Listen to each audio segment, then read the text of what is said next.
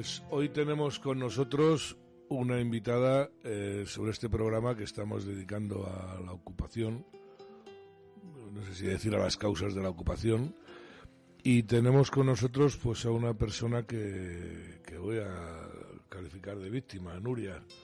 Buenos días. ¿Qué tal? Buenos días. Tú te consideras una víctima de esto, ¿verdad? Absolutamente. Totalmente, ¿no? Nuria La Torre es propietaria de una vivienda en Torrejón de Velasco, en Madrid. Eh, una vivienda, pues, de una promoción que vía Bankia acabó en el Sareb. Y cu- cuéntanos, Nuria, porque mejor que tú no lo va a contar nadie. ¿Qué circunstancia tenéis? Pues actualmente quedan seis viviendas ocupadas.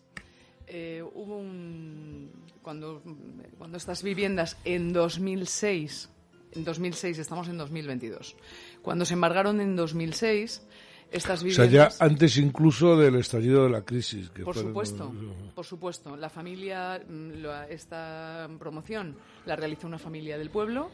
Eh, bueno, pues lamentablemente el negocio no les fue todo lo bien que esperaban y eh, en aquel momento, como bien has dicho, Bankia embargó 14 viviendas y esas viviendas pasaron a Sareb.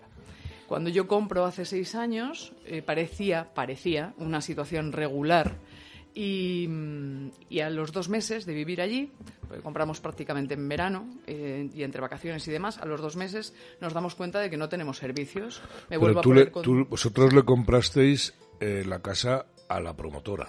Nosotros compramos la casa a una propietaria anterior. Y la propietaria anterior no nos comunicó la situación real. que se lo había pasado a otra promotora diferente. Sí, se lo había Es- pasado a una inmobiliaria. Esa bonita época, sí, Sí, que se hacían sí. barbaridades, vale. Efecti- sí, sí, Mm. totalmente. Además, eh, tal cual. Entonces, bueno, pues eh, yo llevo 30 años viviendo en Torrejón de Velasco, me gustó esta casa y, y la compramos. Bueno, pues cuando a los dos meses nos dimos cuenta de que ya no teníamos administrador por falta de pago, no teníamos servicio de limpieza, mm, ascensor se estropeaba y hasta que este señor, que parecía el propietario de esas 14 viviendas, eh, lo pagaba de su bolsillo porque se notaba. Entonces, nosotros como propietarios nuevos estuvimos insistiéndole mucho en hacer una junta de propietarios para ver en qué situación real estaba la comunidad, porque nos daba, mm, nos daba tufo O sea, de que sí. había algo raro. Bueno, Bueno, entonces, al final, eh, pues lamentablemente, gracias a unas inundaciones, eh, mm, descubrimos que este señor ya no era el propietario, que tenía las viviendas embargadas desde 2006 y que él había realizado pues unos contratos eh, de alquiler falsos, vale, nulos. pero en aquel mo- bueno, ahora le dejo paso, no lo, no lo he presentado, está Alberto Vázquez eh, conmigo, que hoy eh, hoy no va a haber políticos, ya se acostumbra. Al final, ¿quién pagó el otro día? ¿Pagaste tú o pagaron ellos? Yo no vine. Tú no viniste, ¿no? Se le ha pegado ya como hablo como los políticos. ya. Bueno, vamos a ver. eh, ahora te doy paso, Alberto. Además tengo, como tengo la voz hoy así. eh, Hablamos yo- Alberto y yo y así tú no te cansas, yo no me canso. Yo lo que, que ya se dan ustedes cuenta quién es el guapo, ¿no? Que lo que quiero decir, o sea, vosotros en aquel momento los eh, porcentaje de viviendas que fueran los que comprasteis, Sí, el resto pues estabais pensando que lo estaban vendiendo, que claro, y que vosotros estaba todo en inocentes situación y tal. regular, efectivamente, que había más propietarios. ¿Y cuándo? Y eso es en el 2008. Eso más es en el 2000. eh, no, esto es en 2000. Estamos en 2022. Nosotros compramos en 2006, 16. ¿has dicho? 2016. Ah, 16. Compraron ellos en el 2016. Sí. Ah, perdón, había entendido el 6, por eso. No, La, la promo- 2016. la promoción es Era del del 2006. 2006. Eso es. Vale, y en el 2016 no había nada ocupado. Eh, había contratos irregulares, pero no había nada ocupado. Entonces, de hace tres años para acá, en 2019 se, se ocupan eh, tres viviendas y estas tres viviendas se ocupan de rotura de cerradura, de rotura de cristal y entramos por la fuerza. Sí. Entonces, de estas tres viviendas, en uno de los cortes de luz que se les hacen porque solamente tenían un alta de luz y de ese alta de luz suministraban ilegalmente a otras el, dos. El corte que se lo hacéis eh, porque está, o sea, del cuarto de contadores, Sí. pero era el contador de la vivienda. Claro, el, corta- el contador de la vivienda, a ver, todo esto se detecta porque empezamos a tener cortes de luz Sí. y subidas de tensión, entonces Iberdrola viene a hacer una revisión y detecta que están, eh, que están ilegalmente enganchados a la luz. Ah, claro, Iberdrola va a, a poner, claro, claro. Claro, entonces Iberdrola viene, ve los tres enganches ilegales y lo que hace es a las dos casas, a las dos viviendas que no tienen alta y hacía que no tenían al- alta cuatro años previos, eh, les corta directamente la luz. Y al, al edificio, a la vivienda que tiene alta, lo que hace es conectar correctamente la luz. Entonces ellos, como continúan con luz, lo que hace es, como una ocupa es su tía y la otra es su hermana, lo que hace es mandarles cable por, por la fachada y les da suministro ilegal de luz. Yo, yo es que no sé, yo no sé si a, a mí se me ocurriría... Al final uno se queda con cara de ingenuo, ¿no? Bueno, yo es que he aprendido durante estos tres años, o sea, no os podéis hacer una idea de todo lo que me ha tocado aprender. Porque esto ha sido una situación ab- absolutamente surrealista. O sea, surrealista de todo punto. Muy bien. Bueno, pues como vamos, o como hemos hablado en, en, en la introducción del tema del Sareb, que Sí. es el que hoy queremos traer aquí, sí que queremos un poco que nos cuentes, eh, Alberto trae una serie de preguntas, la situación Sí. humana, personal, porque día a día, el día a día de vivir así, Sí. tiene que ser algo realmente duro, ¿no? No os hacéis una idea. Yo esta mañana para salir, para venir hacia acá, eh, tengo que controlar si están los coches aparcados de los ocupas, si no están. He esperado, he tenido la suerte de que han salido y se han metido en el coche y he visto cómo se marchaban, pero yo tengo que callejear, o sea, podría salir perfectamente por la avenida principal y tengo que callejear para ocultarme, para que no vean que salgo con mi coche. Bueno. Eso es una de las cosas que tengo que hacer. No, no lo hemos dicho, eh, Nuria está amenazada de muerte. Efectivamente. Eh, que se dice pronto. Sí, O sí. que- pero bueno, Hola, Nuria, ¿qué tal? Soy ¿Qué- Alberto Vázquez, encantado de que estés aquí. Igual. Eh, eres una valiente, pero a la vez creo es una paradoja, eres valiente, pero es lo que se debe de hacer, ¿no? Ante este tipo de situaciones. Yo estoy convencida y lo hago por cara. pleno convencimiento. Eso es, eso es. Eh, escuchándote eh, en tu introducción, cuando has empezado a hablar, me dices que tú eres de Torrejón de Velasco desde hace 30, o, o vives en Torrejón de Velasco Vivo en Torrejón de Velasco desde hace 30 años. años, ¿vale? Sí. Y en el 2016, un proyecto familiar, decidís comprar un piso. Sí. Entiendo que es un piso, ¿no? Es un piso, sí. Bien.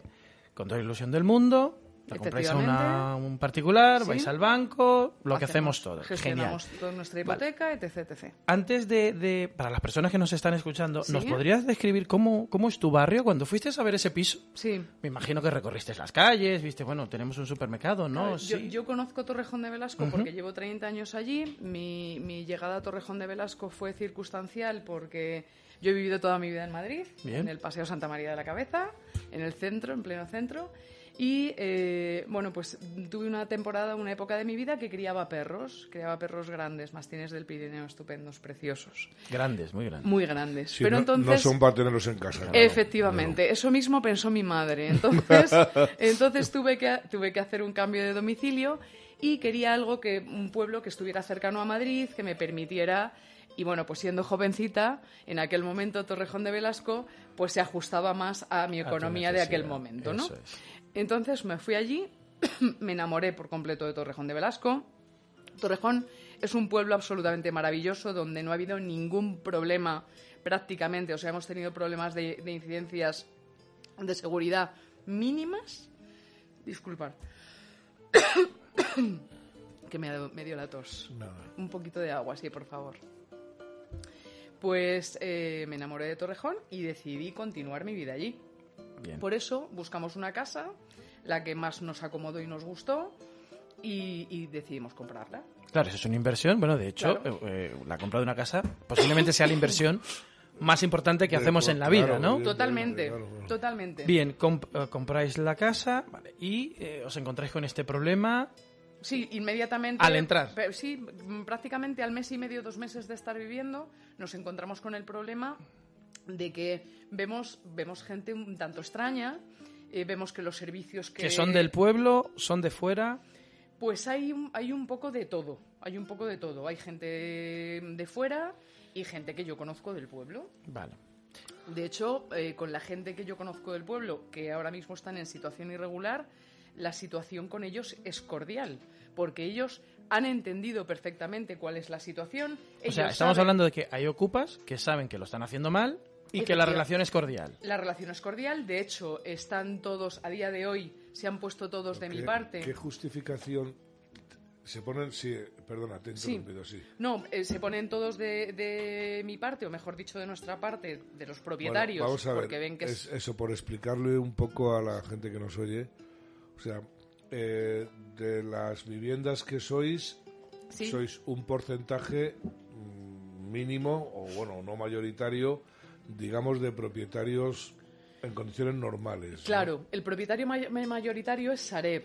Lo que sí es cierto es que ahora hay mm, muchos hay propietarios de viviendas menos, pero hay muchos propietarios de plazas de garaje. Porque hay plazas de garaje Vale.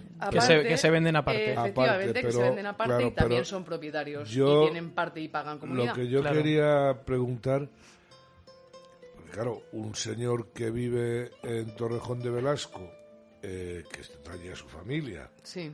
será gente joven, supongo, un poco Sí. perraflautados, no lo sé, ¿no? Son Eh, del PSOE, dicen que son del Bueno, PSOE. pues del PSOE, sí me da lo mismo. Eh, sí, son eh, los mismos... El mismo perro con distinto con collar. distinto collar, ¿no? Entonces, porque que sepan todos los que nos oyen que el PSOE no se opone a la ocupación. Iba a decir apoya. Para mí no oponerse es apoyar. Mm, así lo No, no, el, el PSOE desde luego de Torrejón de Velasco puedo decir, porque tengo constancia de que apoya la apoya ocupación. la ocupación. Está- Pues, vale, está alto y claro. Entonces, eh, digamos, esta gente, estos chavales o estos jóvenes, ellos tendrán a sus padres allí, a su familia allí, o sea, podrían vivir en- en- con su familia. Mm, Sí, a ver, ellos se O sea, no son marginados eh, sociales, no son... No, no, no, no están... No estaban ver, viviendo en la hay- calle no antes de dar la patada a la, a la no hay puerta. ninguno en situación de vulnerabilidad. Vale. O sea, no hay ninguno en esa situación. Sí es verdad que ellos se sienten engañados eh, por, por, ese contrato mm, falso. Sí. Porque, bueno, yo es, es como un acuerdo, mm, casi más que un contrato Vamos, falso, eh, casi vamos es a hasta un acuerdo explicar. verbal. O sea, eh, sí, lo llevamos un poco eh, deslavazado, pero ustedes nos van a entender. Hubo unos primeros ocupantes Sí. que hicieron contratos a gente que ocupó posteriormente. Hubo el señor que quedó de la familia que había hecho la construcción. La promotora. el- hizo, hizo contratos falsos a gente del pueblo y les cobraba en efectivo. Y claro, yo, a ver, si un- a ver, cuando tú tienes otro tipo de formación, si a ti te presentan un contrato, más que nada porque es que yo previamente a comprarme esta vivienda, en Torrejón he vivido de alquiler. Y no he tenido nunca ningún problema con mis propietarios. Siempre he sabido quién era el propietario de mi vivienda. Claro, he podido pequeño, desgravarme claro. los alquileres. Quiero decir, estaba todo correcto y legal. Pero entiendo que a lo mejor hay gente que no está acostumbrada a hacer alquileres y entonces tú le pones un contrato como el de con una compra-venta de coche y lo lee, ve que todo está más o menos correcto y lo firma. Y ya está. Sí. Pero bueno, en un contrato debe figurar el que firma, el arrendador, Sí. en calidad de eh, propietario, representante. No lo ponía. Ponía solamente eh, parte y además es que... O sea, que es un contrato nulo. O sea, no, son no- nulos. no- no los, son contratos válidos. son, los contratos son nulos. De hecho, es que tengo aquí uno de uno de estos ocupas ilegales que, es que se lo inventaron, copiaron de, de otros, eh, que mm, pone de una parte don, ta, ta, ta, eh, mayor de edad, con domicilio en... eh, y de otra parte, pum, pero en ningún momento dice ni soy arrendador, O ni sea, soy... ahí hubo nada. una persona, vamos a decir el listo, Sí. que, Sí, se- que vio, pero ese señor ya no cobra el alquiler, Ese señor falleció. Falleció a tiempo. Falleció.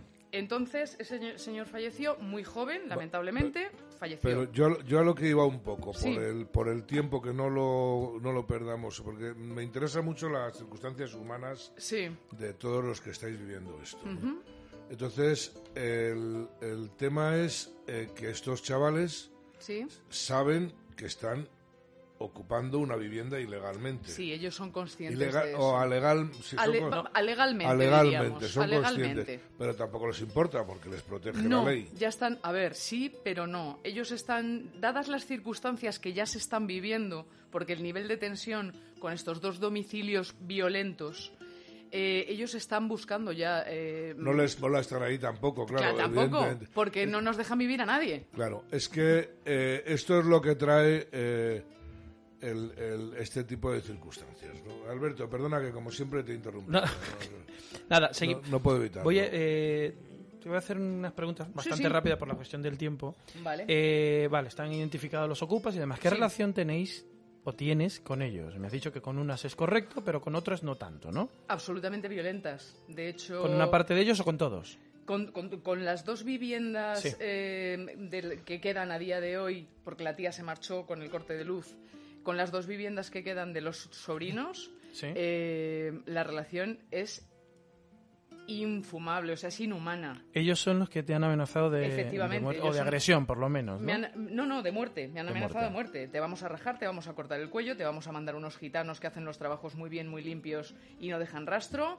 Eh, vamos a terminar contigo, no te vamos a dejar vivir. eh, cuídate de que te encontremos sola en el portal o en el garaje. Estamos hablando de que, que ellos tienen una edad entre 30, 40, 40, 50. Eh, No, están más o menos eh, yo en la treintena. Yo creo que están en ¿Hay la niños? treintena. ¿Hay menores? No, o no hay en- en menores. los- no, no. Ninguna Vale. de las dos viviendas tiene menores. ¿Tienes miedo, Nuria? Sí.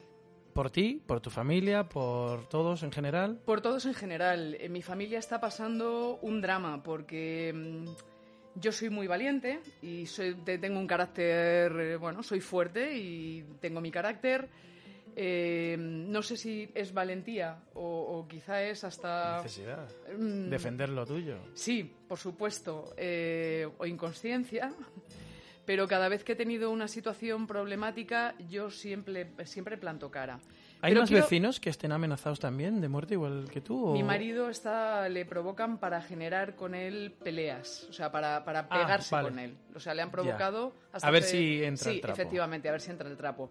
Su frustración es que no entramos, que nosotros luchamos con la ley y con la palabra. Pero nosotros no entramos en agresiones, ni vamos a entrar, por supuesto. Y en cuatro palabras, en cuatro o en una frase, ¿qué os dice la propiedad del, del inmueble sobre, sobre esa situación? Estoy esperando a que me respondan. Mails, tienen- llamadas. Tengo infinidad de mails. Llevo desde el día 12 de abril, previamente hay, hay varios, ¿eh? Pero llevo desde el día 12 de abril, independientemente de que como este el representante de Sareb viene a todas las reuniones de vecinos, él lo sabe, él sabe que hemos contratado un abogado, eh, con él se han votado el cambio de las cerraduras de zonas comunes, eh, Bueno, estando él. Voy a, voy a remarcarlo porque es el tema. El Sareb no hace ni caso, a pesar caso. de ser el propietario mayoritario. Totalmente. Se lava las manos. Yo- Y esto debería tener una responsabilidad Absoluta. en los Sin duda. juzgados de algún tipo. Sí. No puede ser eh, esta circunstancia. Esto es el- un tema que hoy queremos dejar muy claro Sí. porque la ocupación eh, se está fomentando desde estos organismos oficiales. ¿no?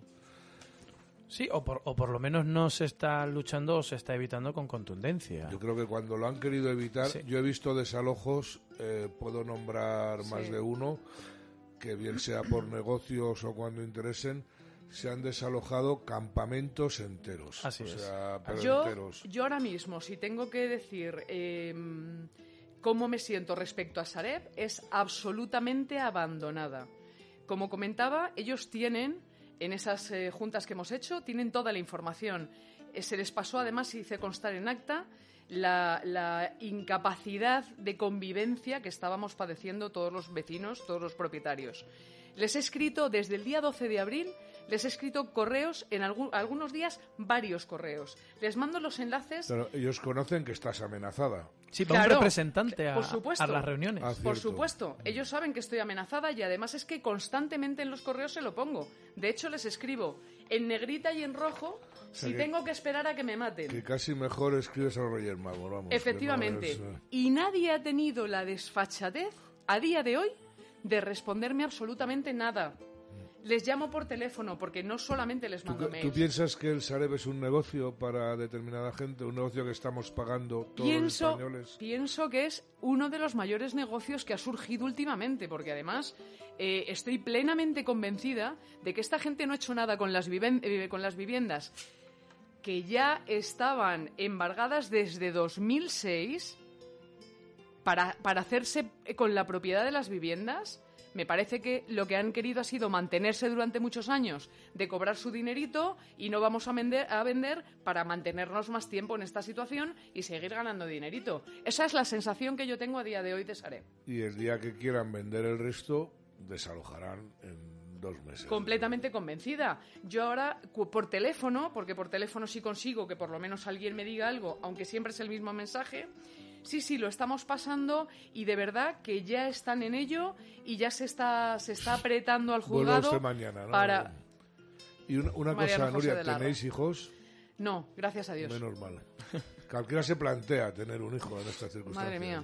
¿no? yo en nuestra vida decidimos en un momento dado, por nuestros trabajos que siempre han sido muy intensos y con muchos viajes y demás, decidimos no tener hijos porque bueno, pues nos gusta hacer otro tipo de vida. Claro, no es el mejor ambiente ahora mismo, ¿no? No, no, y desde luego no es el mejor ambiente. para las personas... ¿Qué joven me estáis viendo? Qué bien, Yo te veo muy joven. Yo te veo, vamos, me estás Aún estás a tiempo, ¿eh? ¿eh? Para las personas que nos están escuchando y quizás, lamentándolo mucho, estén pasando por algo parecido a lo que estás pasando, sí. ¿qué les dirías? Pues mira, hemos creado una plataforma en Torrejón de Velasco antiocupación y por la seguridad de Torrejón de Velasco, visto que ni siquiera las, eh, autoridades eh, han sido capaces de acompañarnos en una concentración que hicimos el viernes pasado, pues hemos creado una plataforma para que, porque está ocurriendo en otros pisos de Torrejón de Velasco. Y no, solamente es no solamente es nuestra casa, hay muchos más. Y se acercó gente a la concentración y sinceramente me, me, sentí, o sea, sentí que estábamos haciendo algo bueno, algo positivo, algo que va a servir y le vamos a dar todo nuestro apoyo. El ayuntamiento estará al tanto de todo lo que pasa, claro. no solamente el vuestro, sino el resto. claro, pues eh, el, ayuntamiento de Torrejón de la Calzada también está eh, al tanto de lo que pasa.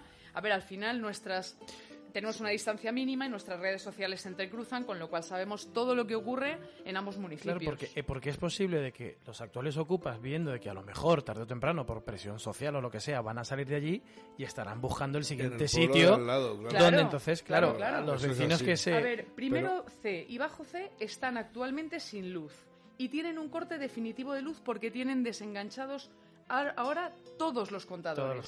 Y nosotros, en lo que nos ampara la ley, gracias a Dios, en algo nos ampara, es que previo al cuarto de contadores tenemos un cuarto comunitario. Entonces, ese cuarto comunitario, aunque han intentado forzarlo, que en las imágenes de televisión de, las distintas cadenas que, han, que han ido allí, ¿no? Que nos han ayudado en estos días, porque para nosotros nos ha resultado una ayuda, se ha visto cómo trataban de forzarla, han roto una ventana para acceder. Entonces, eh, hemos puesto, teníamos ya un cerrojo FAC para que no entraran y ahora hemos puesto tres, ahora hay tres y una alarma. Entonces, y por el otro lado, que era una ventana, hemos puesto unas rejas, o sea que el, sitio ahora volviendo, es volviendo a las autoridades, o sea, vosotros habréis hablado con el ayuntamiento, con el alcalde o... Sí, mm, eh, en varias ocasiones y, eh, y, me consta que se han, claro, se han presentado mociones y en el ayuntamiento y, no, han tienen recorrido. El alcalde que dice que pobrecito. Que ellos no pueden hacer nada. Esa es mi última pregunta. ¿Os sentís apoyados? ¿Tenéis apoyo de alguien? No. Solamente de la plataforma que se acaba de crear, de, los las, de las plataformas de Madrid, de los vecinos, de los propietarios y de los vecinos del pueblo a los que voy a aprovechar para darles las gracias desde aquí, porque son los que realmente nos están dando un apoyo absoluto pues y, es en ese sentido una maravilla. nos falta saber una cosa. ¿De qué partido es el alcalde? Porque hay que decir, no, es que hay que decirlo. Del Partido Popular. Sí, señor. Vaya. Es socialdemócrata, me lo imaginaba. socialdemócra liberal ahora, porque ahora se, ponen, se llaman así. Liberal. Señor alcalde de Torrejón de Velasco, usted tiene unas obligaciones con sus vecinos, se debe a sus vecinos. No diga que no puede hacer nada. No diga eso, hombre, que, que encima queda usted eh, bueno, iba a decir algo por rastrojo. En fin, que Nuria, muchas gracias. Muchísimas gracias. Mucho, ánimo. Aquí nos tienes eh, lo que necesites. Daremos voz a esto. En, este programa ya hemos tratado el tema de la ocupación un montón de veces. Es algo que nos subleva, o sea, no podemos entender. Yo pretendo, pretendo empezar con estas eh, plataformas que vinieron desde Madrid, mm, Mi Barrio Seguro y em, afectados por ocupación. Eh, pretendo seguir dándoles apoyo, eh, pretendo que crezcamos y que, nos unamos de forma que aquí al final la unión hace la fuerza, es lo que hay. eh, pretendo que nos unamos y que hagamos estas plataformas pues, muy grandes pues para terminar con esta lacra. Mucho ánimo. Mandamos desde aquí un abrazo a Andrés, al presidente de mi barrio seguro, sí. que ha tenido un... Bueno, está pachucho. Sí, está un poco enfermito. Eh, pero que se va a poner eh, bien enseguida. Un abrazo, Andrés. Muchas gracias, Nuria, y hasta la próxima. Muchas gracias a vosotros. Bueno, pues este ha sido el programa de hoy, lleno de emociones, eh, gente nueva, estupendo.